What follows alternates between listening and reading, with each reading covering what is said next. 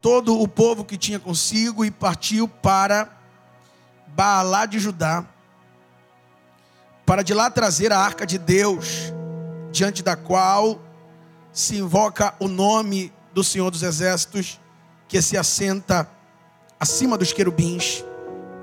Puseram a arca de Deus numa carroça nova e levaram da casa de Abinadab, que ficava numa colina, Uzá e Aiô, filhos de Abinadab, conduziram aquela carroça. Levaram a carroça com a arca de Deus da casa de Abinadab, que ficava na colina. Aiô ia diante da arca.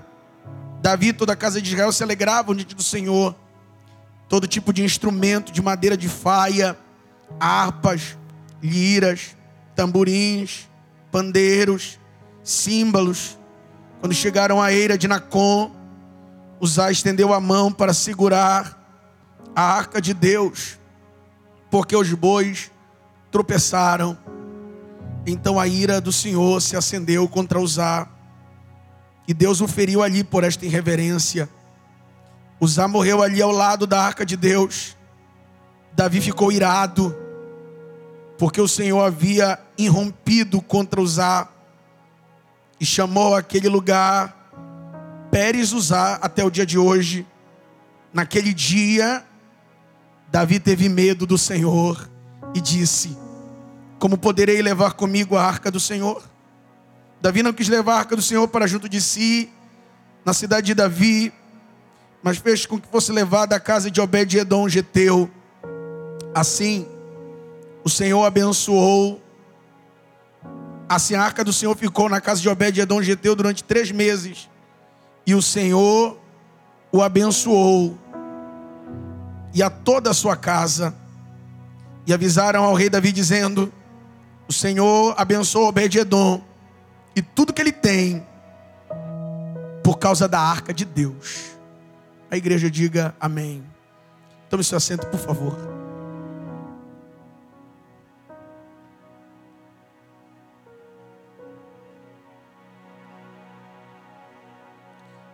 É interessante que a maioria dos que estão nesse lugar sagrado já ouviram, já leram sobre este acontecimento. A arca do Senhor, que foi desprezada no tempo de Saul, ela recebe uma outra uma outra importância no tempo de Davi. Mas para nós entendermos o capítulo 6, nós temos que entender que o capítulo 5 é uma. É, é, é cronologicamente ligado. A Bíblia diz que os filisteus vieram fazer guerra contra, contra Israel, porque souberam de Davi que tinha sido ungido rei. Quando eles subiram, eles tentaram contra Davi. E era justamente por isso, ele foi ungido rei. Eu preciso dizer a quem me ouve: existem lutas que acontecerão em nossa vida em virtude do que Deus começou a fazer na nossa vida. O nosso problema é achar que quando Deus começar a me abençoar, as coisas estarão bem. E talvez o dia em que Deus começa a cumprir a promessa na tua vida seja um dia de muita batalha. Porque quando souberam que Davi era rei em Israel, os filisteus subiram contra Davi. A Bíblia diz que então Davi consultou ao Senhor: Devo atacar os filisteus? Tu os entregarás das minhas mãos? Aí Deus olha para Davi e diz: Vá, porque certamente eu entregarei os filisteus nas tuas mãos. O bom de consultar a Deus é que quem consulta a Deus sai para a batalha no status em que Paulo nos define, mais que vencedor. Quem consulta a Deus não sai para a batalha pensando na derrota, porque já sabe da vitória. Ele vai e Deus dá vitória para os filisteus, para Israel, sobre os filisteus. Agora, é interessante como o inimigo se reagrupa. E eu preciso dizer a quem tem ouvidos: você precisa estar preparado para passar a mesma luta mais de uma vez. Ouçam a voz de Deus. Estejam preparados para passar o mesmo nível de batalha, o mesmo tipo de guerra mais de uma vez. Davi acabou de enfrentar os filisteus. Aí o texto diz que eles eles foram derrotados, mas eles se reagruparam e tornaram a subir. Não demorou muito. Um filisteu que eu venci está vindo de volta contra mim. Não demorou muito que um filisteu com quem eu fiz guerra se levantou de novo. Como pode? Deus não tinha me dado vitória? Não foi Deus que me abençoou? Não foi Deus que me deu a bênção? Como é que eu posso estar passando a mesma luta de novo? Deus está falando com alguém e está respondendo quem tem ouvidos. O que está acontecendo é que, às vezes, você vai ter uma batalha, e depois de uma batalha você nunca mais verá o mesmo adversário, mas tem níveis de batalha que a gente enfrenta uma vez, duas vezes, três vezes. Deus te trouxe aqui para te dizer: vai ter guerras que você vai enfrentar uma vez. Glória a Deus por isso. Vai ter batalha que você vai enfrentar uma vez. Glória a Deus por isso e vai vencer. Só que haverão níveis e tipos de lutas que você vai ter que enfrentar uma, duas, três, quatro, e talvez essa seja o teu questionamento. Meu Deus, eu enfrentei essa guerra faz dois meses. Ano passado eu tinha isso, esse ano de novo. Deus te trouxe aqui para te dizer: o importante não é quantas vezes você enfrenta a mesma luta, o importante é saber quantas vezes você lutar, é quantas vezes te darei vitória. Oh, glória! Você recebe essa palavra? Então olhe para o irmão que está do seu lado e diga para ele: Eu sei que é a mesma guerra Oh, glória! Eu sei que é a mesma luta, e parece que essa luta não sai da tua casa, e parece que essa luta não sai da tua empresa, e parece que essa luta não abandona teus filhos, e parece que essa luta não abandona teu casamento. Jeová te trouxe neste ambiente sagrado para te dizer: não esmorece. Os filisteus podem se reagrupar, eles podem se armar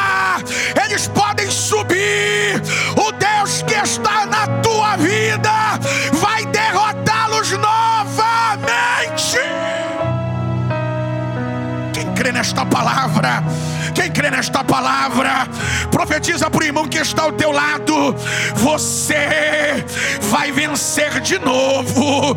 Diga, tua família vai vencer de novo. Teu casamento vai vencer de novo. Tua empresa vai vencer de novo. Vai vencer de novo. Cadê o povo que vence? Cadê o povo que vence?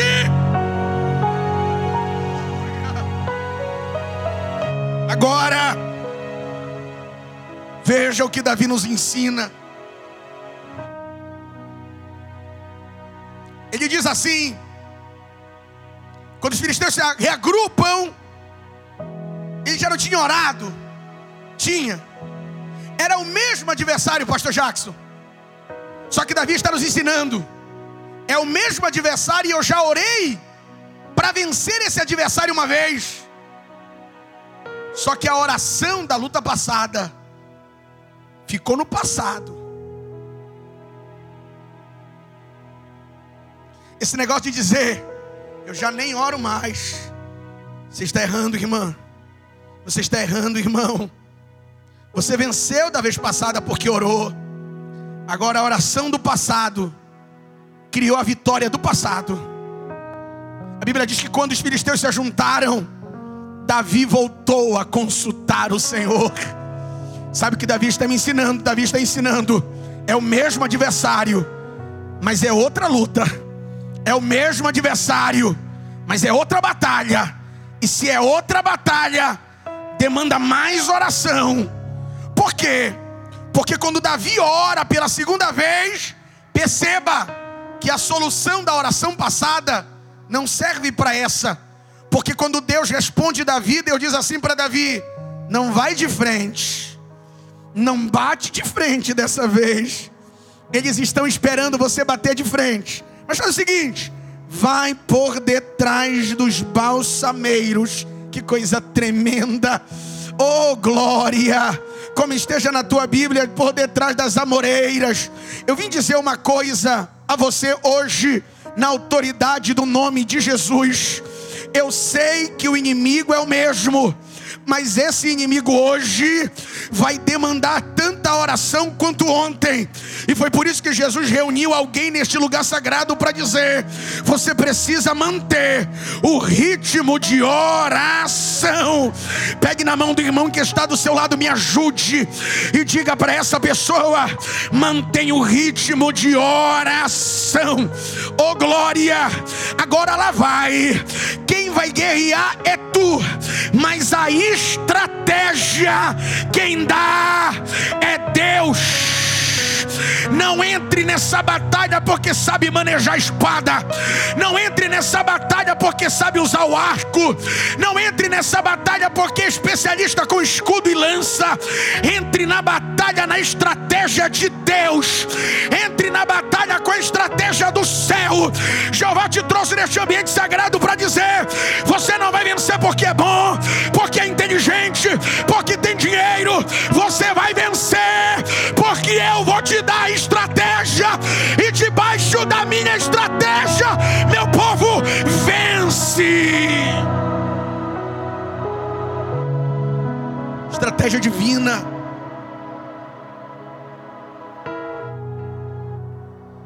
Vai por detrás. Aí Davi vai. Quando Davi chega por detrás, Ele olha para os balsameiros que agora estão à sua frente, pastor Jackson. Aí ele diz: Porque foi essa a ordem do Senhor. Quando tu ouvires o barulho da marcha. Aí Davi olha e fica parado. Está esperando o que, Davi? Eu estou esperando o barulho da marcha. O que tu está esperando, Davi? Os filisteus estão de costa para ti. Mas não, peraí, peraí, peraí. Aí o texto diz que Davi diz: E eu comecei a ouvir um barulho de marcha. De onde está vindo o barulho de marcha, Davi? O barulho de marcha está vindo dos balsameiros. E na frente dos balsameiros, agora estão os filisteus. Então, entre Davi e os filisteus, tem barulho de marcha. Aí eu aprendi o mistério da nossa vitória. Eu aprendi o mistério da nossa vitória, por quê? porque a gente pensa que a gente que vai lá e, mal, e, e, e, derruba o inimigo. Na verdade, o Senhor está entre eu e o meu inimigo, e é por isso que todas as vezes você tem vitória, porque você pensa que você chegou primeiro, mas na verdade você só vai depois que ele vai. Aí Davi diz: Eu estou ouvindo o exército de Deus marchando, e Deus vai na frente, abrindo o caminho. Oh glória! Pegue na mão do irmão que está do seu lado e diga para ele: sempre foi Deus. Na tua frente, diante de ti, e é por isso que os filisteus não conseguem te derrubar, é porque antes de você chegar, Jeová chegou, antes de você ir, Jeová foi, antes de você entrar naquela sala, Jeová entrou. Levante a sua mão para o céu, foi Deus, foi Deus, sempre foi Deus.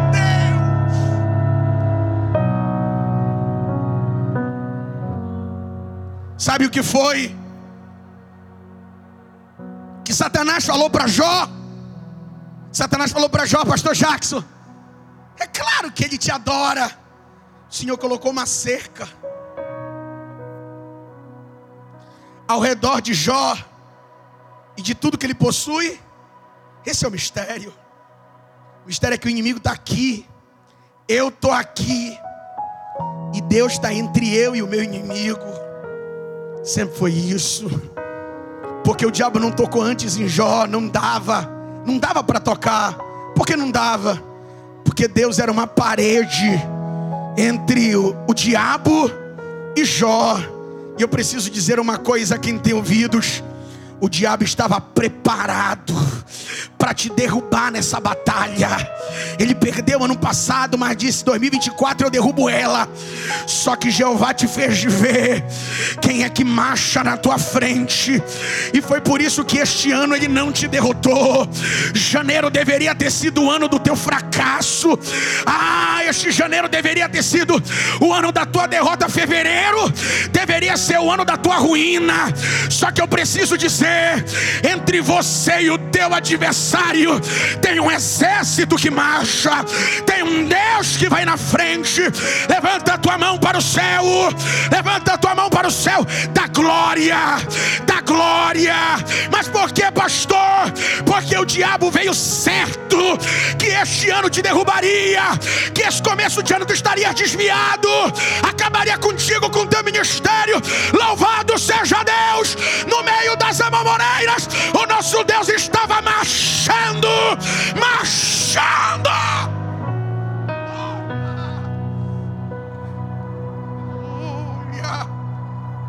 Agora, a Bíblia diz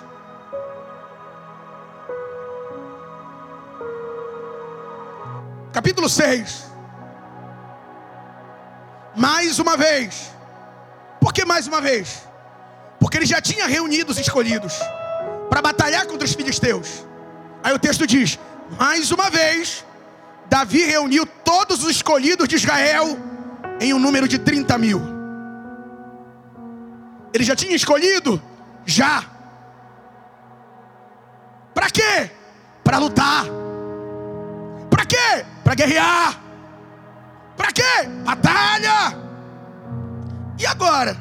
Não, agora a reunião é para pegar a arca.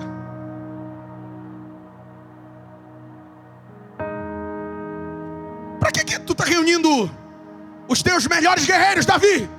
É para buscar a arca. Porque se eu reunir os guerreiros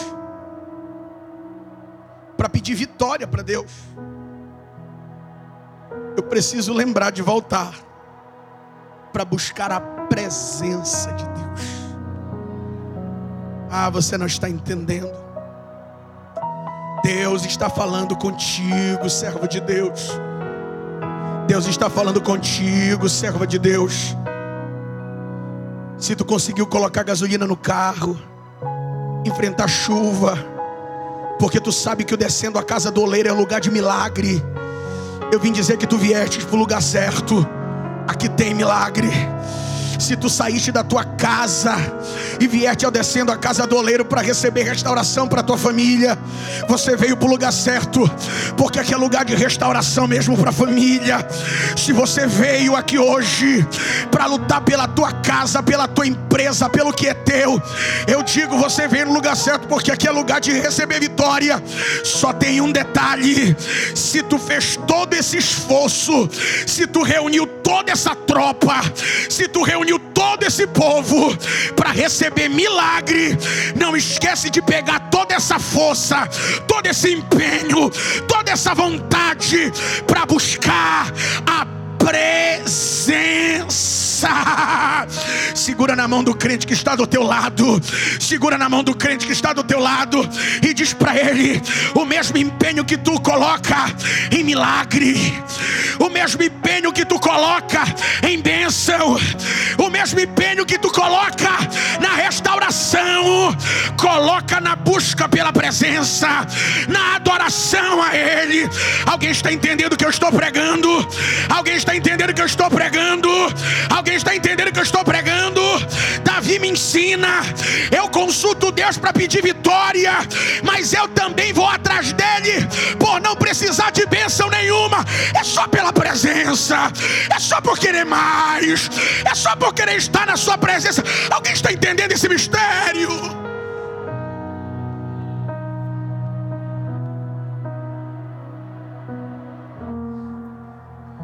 Pode ser só por milagre, nem só por bênção. Tem hora que a pergunta tem que ser: está indo por que nessa chuva para a igreja? E a resposta é: estou com vontade de dar um glória lá no centenário. Levante a sua mão para o céu. Deus vai te deixar em um tempo de paz. Não, não, eu, eu era para você estar dando glória agora nisso aqui. Deus vai te deixar em um tempo de paz para te testar. Deus vai deixar teu casamento numa paz, teus filhos numa paz. Aquela empresa vai entrar em um período de paz.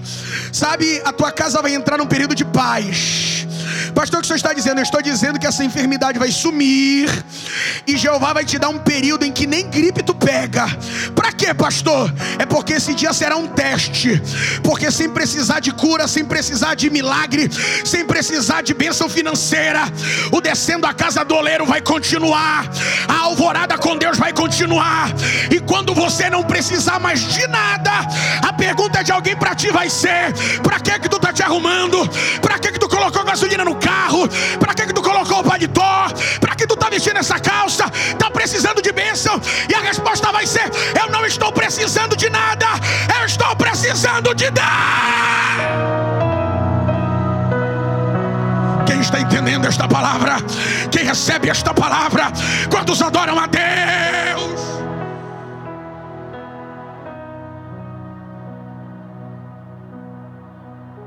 Davi se levanta e vai. Quando ele chega na casa de Abinadab,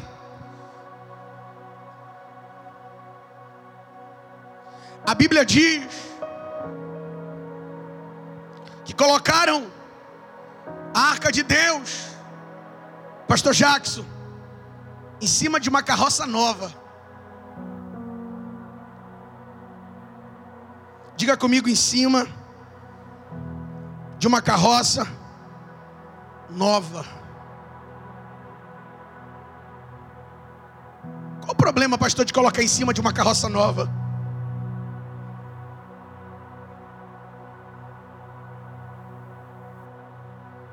A Bíblia vai dizer que porque colocaram a arca de Deus em cima dessa carroça, a casa de Abinadab era numa montanha, Aí vai descendo, descendo, descendo, descendo, descendo, descendo, descendo, descendo, descendo. Quando chegou na eira, no lugar plano, o boi, o boi tropeça, o Zá toca na arca, Deus se enfurece e Deus o mata. Ouça o que eu vou dizer agora aqui. Deus mata. Eu vou repetir. Deus mata. Eu vou repetir. Deus mata. Meu Deus, pastor, parece que senhor quer que eu tenha medo de Deus. Tenha. Deus mata. Meu Deus, pastor. Não que eu saiba, ele morreu por mim. Esqueceu de Ananias e Safira? Deus mata.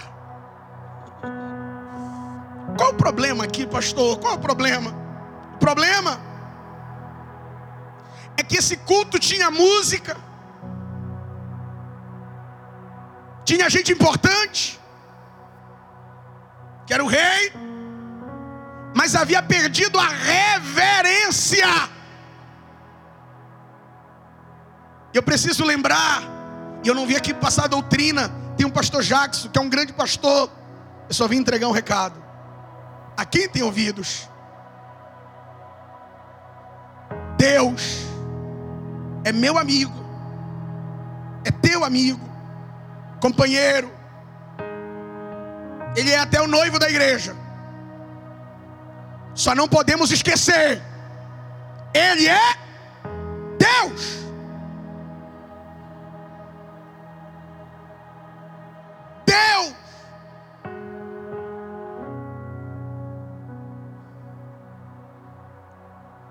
Não é meu amiguinho.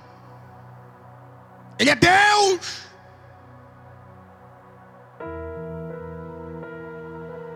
Deus olhou para tudo aquilo, estava tudo tão bonito, só que cheio de irreverência.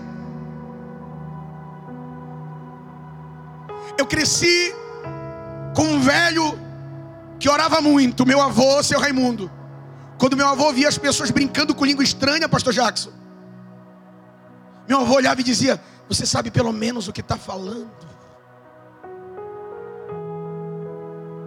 Nós estamos vivendo uma época em que te abre a internet, tem crente brincando com coisas de Deus.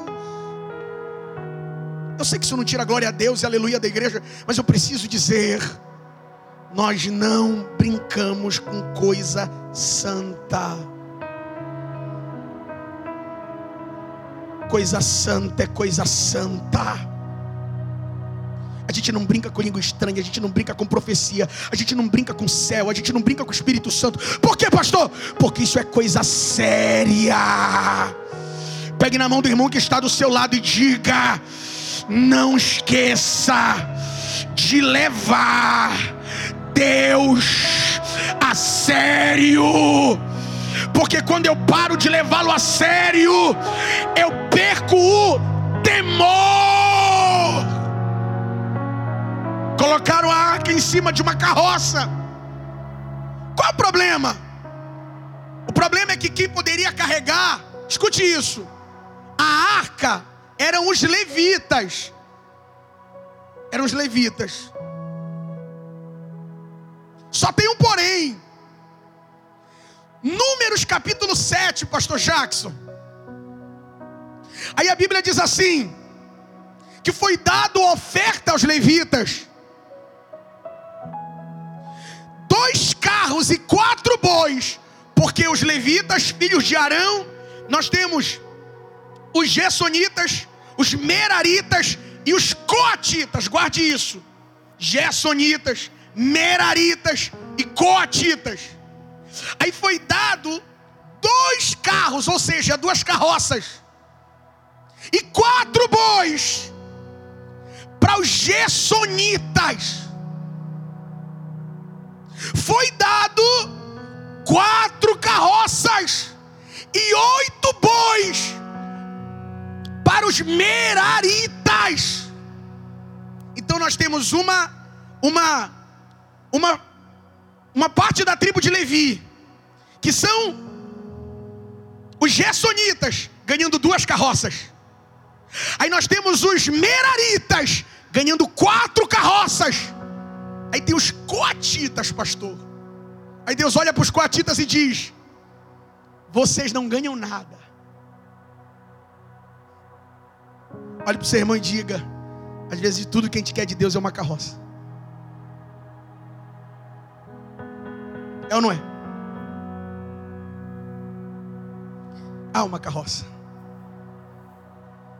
Por que, que Deus dá dois para um, quatro para outro? e não dá nada para o coatita. Aí olha o que Deus diz: os coatitas deverão levar o santuário no ombro. Vocês não ganham nada, carroça nenhuma, mas quem carrega o candelabro? Aí os coatitas se levantavam.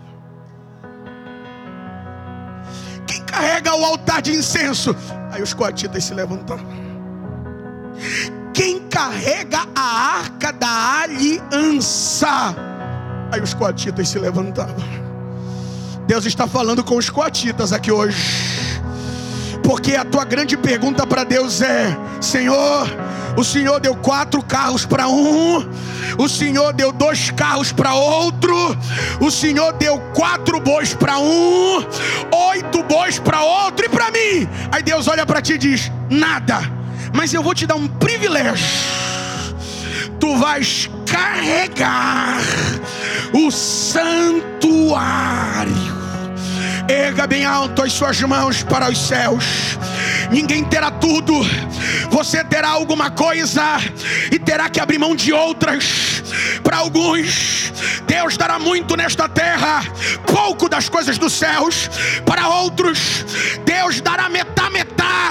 Só que para outros, Deus dará pouco na terra Porém, Deus dará para você aquilo que nenhum outro pode carregar.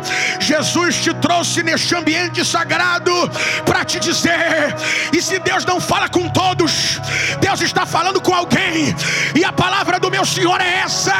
Você reclama comigo por tudo que eu não te dei, mas ainda não me adorou, porque se tem alguém na tua casa com quem eu falo, é contigo, para que eu revelo, é para ti.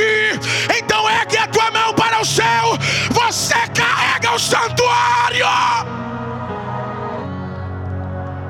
Sacode o crente que está do teu lado e diz para ele: Que privilégio. Diga que privilégio. Diga você não tem tanto dinheiro quanto eles. Diga você não tem tantas casas quanto eles. Mas é a você que eles consultam. É atrás de ti que eles pedem oração. É na tua casa que bate pedindo para repreender o demônio. O santuário está sobre a tua costa. Adore a Ele por isso. Adore a Ele por isso. Adore a Ele por isso.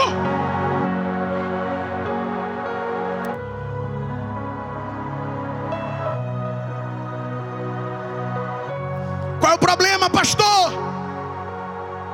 E eu preciso falar com os coatitas.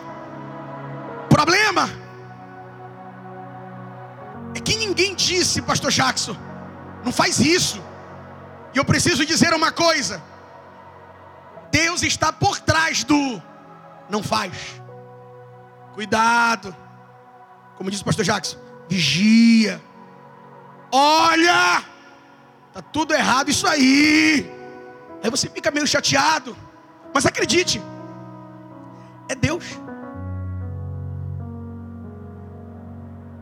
E nós estamos tão compromissados com essa network que eu não consigo mais dizer para alguém que eu estou vindo no erro, irmã, irmão, para. Porque a caminhada, onde não se dá o devido valor ao nosso Deus, é uma caminhada curta, queridos. Você não vai conseguir caminhar muito, porque só tem um jeito de caminhar de forma plena com o Senhor, é se for debaixo de reverência. Os filhos de Coate, os coatitas, estão vendo o que estão fazendo com a arca, não falam nada. Ao invés de eles pegarem a arca, colocarem no ombro, pastor Jacques, eles estão deixando carroça fazer o trabalho. E eu preciso dizer uma coisa aos irmãos. Quando quem não é para fazer faz aquilo que era para mim fazer, a culpa pelo erro no trabalho é meu. Tu consegue entender esse mistério? Não! Quem errou foi usar, mas o culpado é o coatita. Porque quem era para estar fazendo era o coatita. Como o coatita não está fazendo, usar decidiu fazer e por isso está morto. Jeová te trouxe aqui para te lembrar. Tem gente descendo a cova porque tu deixou de fazer o que era para fazer. Estenda sua mão para o céu. Diminuiu glória. Diminuiu glória. Jeová está falando com alguém aqui hoje. E Jeová está te dizendo quantas vezes usar vai ter que morrer para que você entenda que esse trabalho é teu Jesus está falando com alguém que disse: Eu fui chamado para sentar na cadeira, passou meu tempo, Jeová te trouxe aqui para te dizer: quem sua mão no arado já pôs, constante precisa ser. Tem alguém aqui que era para estar pregando e não está, era para estar cantando e não está, era para estar evangelizando e não está, era para estar servindo nessa obra e não está. Jeová te trouxe aqui para te dizer: tem coisas acontecendo na minha obra, porque você deixou o seu lugar, e é por isso que o Eterno te trouxe neste ambiente para te dizer: ocupa teu lugar no reino, ocupa teu lugar no reino, ocupa teu lugar no reino. Deus está falando com os coatitas, o teu trabalho continua por fazer, ocupa teu lugar no reino.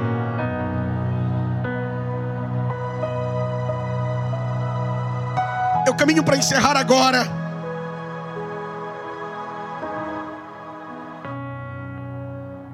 Quando Uzá tenta tocar na arca, e ele toca, Deus o mata. Olha isso. O texto diz: E Davi ficou irado. Versículo 8. Versículo 9, pastor. E Davi teve medo. Peraí. Tu tá com medo ou tu tá irado? Qual é o sentimento? Ira medo? É porque quem olha para Davi gesticulando, diz ele está irado.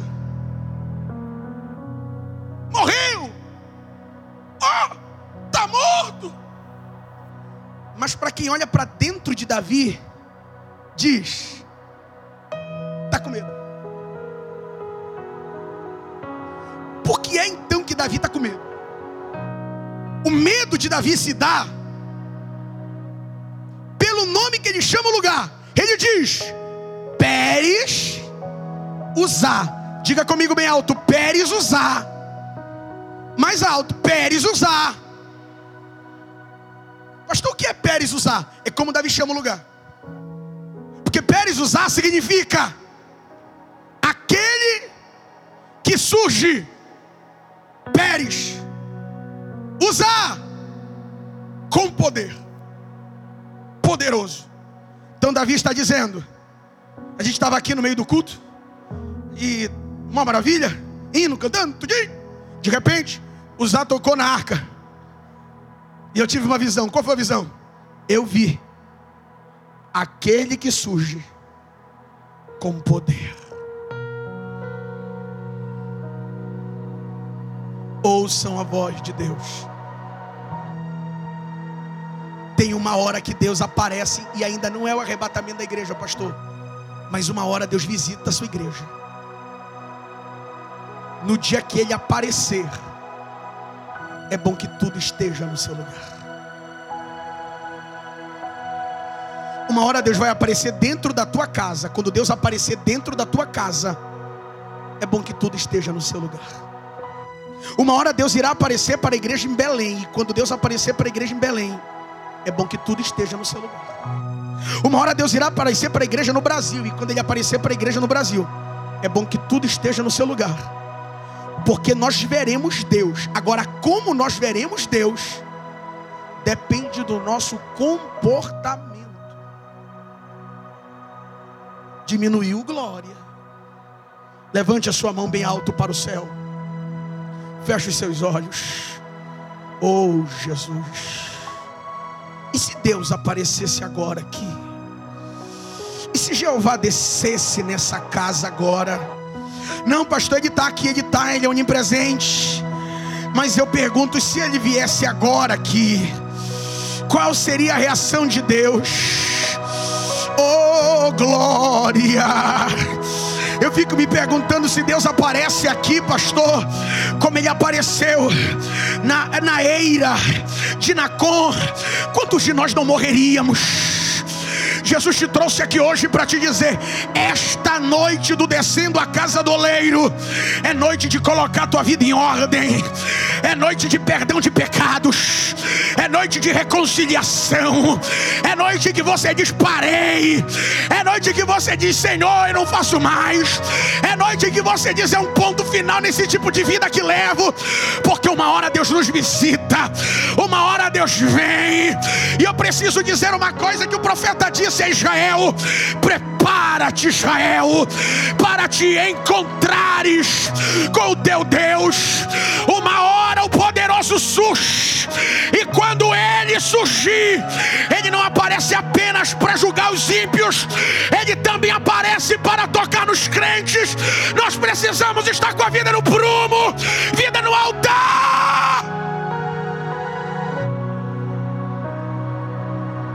Cutuca esse crente que está do teu lado e diz para ele: Uma hora ele aparece.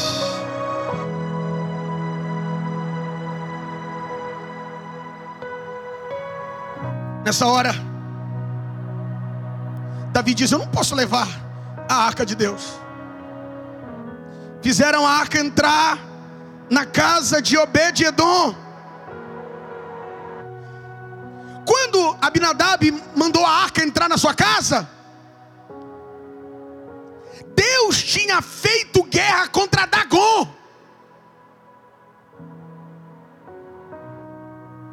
Só que agora, Obed-Edom está colocando a arca na casa dele, sendo que Deus tinha acabado de matar um israelita.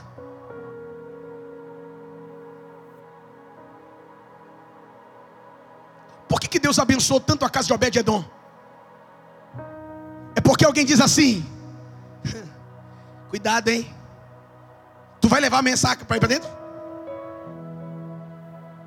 Tem certeza? E eu fico imaginando Obed-Edom dizendo: Do jeito que Deus é, eu quero. Pode entrar. Porque geralmente quando a gente canta, entra na minha casa, entra na minha vida. A gente pensa naquele Deus que vem cheio de presente. Olha um presentinho para ti. Olha uma vitória. Toma essa bênção. Olha esse milagre pega, pega, pega. Aí vem um pregador baixinho, gordinho, e diz: Deus mata, Deus não aceita irreverência. E se Deus nos visitar, nós estivermos em pecado, nós vamos sofrer com a ira de Deus. É nessa hora que o Regis Danese sobe aqui no púlpito e começa: Vamos louvar a igreja, entra na minha casa. Obed-Edom está vendo Deus punir seu povo. E ele está dizendo: Entra, Senhor, entra. Entra, Senhor, entra, entra, entra. Alguém diz que esse evangelho é muito duro, mas entra, Senhor, entra, entra, entra, entra. Alguém diz que essa palavra é muito rígida, mas entra, entra, entra, entra, entra, entra. Alguém diz que essa palavra é muito pesada, mas entra, entra, entra, entra, entra, entra, entra, entra. Eu sei que o Senhor é o que pune tanto o ímpio como também pune o teu povo. Entra, entra, entra, entra. O Senhor é capaz de me matar se eu não levar a coisa a sério, mas entra, entra, entra, entra, entra, entra. Eu vim dizer uma coisa, queridos. Deus não vai abençoar quem pensa que ele é um amuleto da sorte. Deus não vai abençoar um povo que pensa que ele é trevo de quatro folhas. O povo que Deus vai abençoar é um povo que está cheio de temor, tremor, mas está dizendo: entra com a tua seriedade na minha casa, entra com a tua justiça na minha casa, entra com a tua santidade na minha casa, mas entra, entra, entra.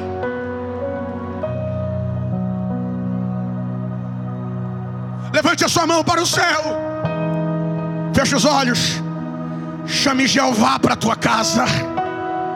Chama, chama, chama chama esse Deus que é amor, mas é justiça. Tem coragem, tem coragem de chamar esse Deus que é santo, esse Deus que é como um fogo consumidor. Tem coragem, porque eu não posso amar a Deus apenas por um pedaço, eu preciso amá-lo todo, eu preciso amá-lo como um todo. Você tem coragem de chamá-lo? Chame. Deixa eu ver quem está orando, deixa eu ver quem está orando.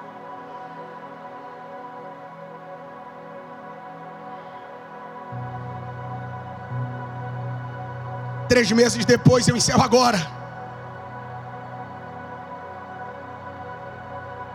Davi ouve no palácio. Deus abençoou Obed-Edom.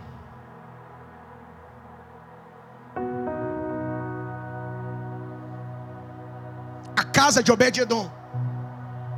E tudo que ele tem. Eu quero que você diga bem alto para que eu possa encerrar. Diga: a casa de Obed-Edom. E tudo que ele tem. Essa é a regra da bênção de Deus, pastor. Porque quando a Bíblia fala que abençoa a casa, não é o prédio, são as pessoas. Deus está dizendo: eu estou mais interessado nas pessoas do que nas coisas. Não se preocupe, Deus vai abençoar as tuas coisas. Mas Ele está muito interessado no teu filho. Não se preocupe, Deus vai abençoar as tuas coisas, mas Ele está interessado na tua mãe também. Jesus está interessado nas tuas coisas, mas Ele está interessado também no teu marido. Você consegue entender que Deus está interessado também na tua esposa? Jesus te trouxe neste ambiente sagrado para dizer: Eu vou abençoar o que é teu. Primeiro eu vou abençoar a tua casa. Oh, levante bem alto a mão para o céu. Jesus está te explicando qual é a ordem dele. A ordem dele é isso. Primeiro eu vou atrás das pessoas, depois eu abençoo as coisas. E é nisso que Jeová está trabalhando agora. Ele está trabalhando na vida desta mulher. Calma, Jeová vai abrir porta, mas primeiro Ele está trabalhando na vida deste homem. Calma, Jesus vai te dar tudo que tu queres, mas antes Ele está trabalhando na vida deste menino. Calma, calma, calma. Deus está interessado na tua casa, depois nas tuas coisas. Fique em pé.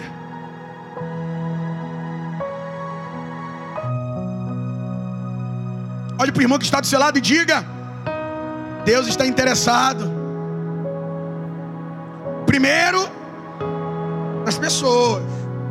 Depois, as coisas. Quero orar por você. Porque eu quero profetizar que Deus vai abençoar tua casa. Essa palavra profética, ela não é um jargão, ela é para alguém. Você vai chegar hoje na sua casa. E você vai ver algo diferente na vida do menino, na vida daquele homem, na vida daquela mulher. É que o meu Deus já começou a trabalhar na vida das pessoas. Eu quero profetizar que você vai chegar no teu trabalho amanhã, naquela empresa, e você vai ver que parece a coisa mudou e mudou mesmo. Porque o Deus que trabalha na vida das pessoas já começou a abençoar as tuas coisas. Só quem quer receber esta bênção da parte de Deus, saia do seu lugar agora, vem aqui. Corre aqui. O Deus que abençoa pessoas e coisas está te chamando para o altar agora. Venha rápido, mas venha rápido.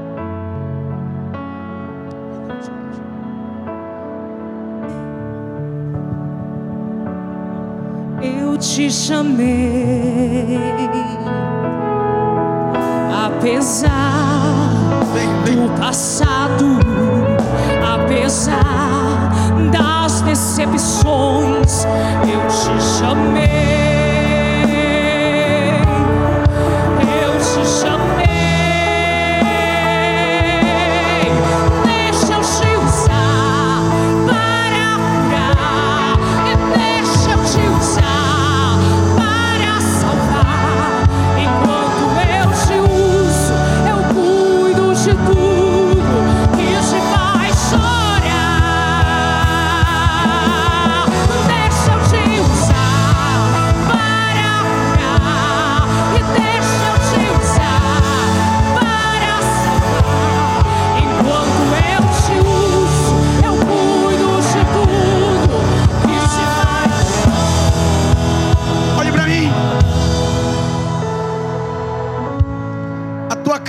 Abençoada.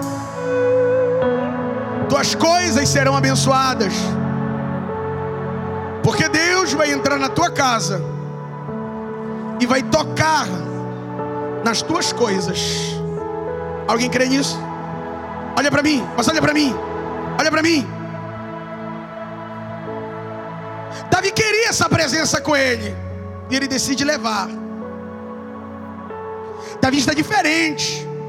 Porque o Davi que foi buscar, pastor Jacques, a presença de Deus, da primeira vez, foi vestido de rei. E esse é o problema. O problema é que tu acha que aqui tu é empresário. Esse é o problema. Tu acha que aqui tu é político. Dono de loja. E eu preciso dizer que a presença de Deus quer ir contigo para tua casa. Pastor, e como eu faço? Aí Davi entendeu. Eu vou tirar essa roupa de rei. Aí Davi começa, pastor, tirar a roupa de rei. Quando Davi estava fugindo de Saul, olha isso. 1 Samuel capítulo 23, versículo do número 6. Habitar, filho de Aimeleque, que foi morto, o sacerdote que foi morto, trouxe uma estola sacerdotal deu para Davi. Aí Davi andava com aquela estola sacerdotal para cima e para baixo. Aí Davi se torna rei, pastor. Pegou a estola sacerdotal, foi buscar a arca com roupa de rei. Não deu certo. Quando ele sabe que Deus está abençoando a casa de Obed-Edom, ele tira a roupa de rei.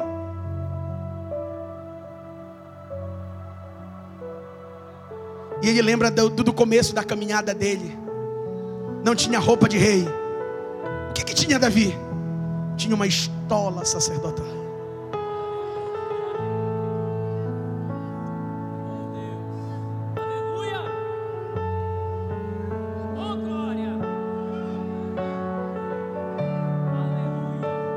É por isso que Mical fica com raiva de Davi.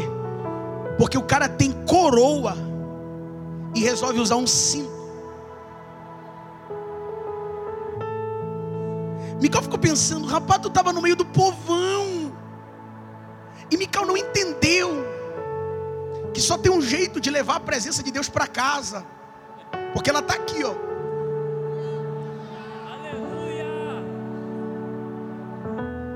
Só que eu preciso esquecer quem eu sou lá fora. A cada seis passos.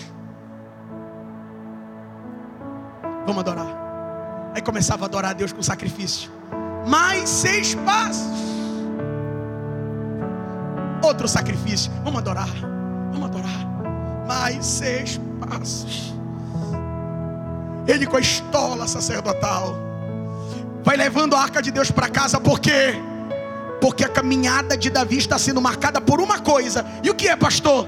É uma caminhada onde eu dou seis passos, mas eu paro. Paro para adorar a Ele. Jesus te trouxe neste ambiente sagrado para te dizer: Eu vou contigo. Porque tu é crente, mas eu não estou dentro da tua casa. Tu é crente, mas eu não estou lá na tua casa. Tem muita coisa lá, mas eu não estou. E quem está ouvindo essa palavra sabe que Deus não está. Eu vou, mas eu vou Se tu esquecer de quem tu é lá fora e lembrar que aqui tu é minha serva, meu servo. Lembra de quando tu era quando eu te encontrei, Davi. Usa a tua estola sacerdotal. Você lembra que você chorava na presença de Deus? Tu dava glória, tu dava aleluia. E Jeová está dizendo: Eu vou contigo se tu tiver vestido com essa estola. Eu vou contigo se o, coração ainda permanecer o mesmo. Eu vou contigo se tu vai conseguir chorar na minha presença. Ainda consegue, ainda consegue. Ainda consegue orar em mistério, ainda consegue, ainda consegue. Ainda consegue falar comigo em mistério, ainda consegue, ainda consegue me adorar como tu adorava antes, aquele glória alto que tu dava, que todo mundo te olhava. Hoje tu não dá mais, porque foi colocado uma coroa na tua cabeça. Tu virou rei sobre todo Israel e tu esqueceu que quem te deu esse trono foi eu. Veste de novo a tua estola. Veste a tua estola. Estola sacerdotal. Levanta a mão para o alto. Levanta a mão para o alto mão para o alto, levanta a mão para o alto, levanta a mão para o alto. Aleluia, aleluia. Nós queremos que alguém ore por nós, ore você mesmo. Volte a adorar, volte a engrandecer. Cadê tua estola sacerdotal? Cadê? Você deixou de chorar, você deixou de se alegrar, ficou, ficou engessado.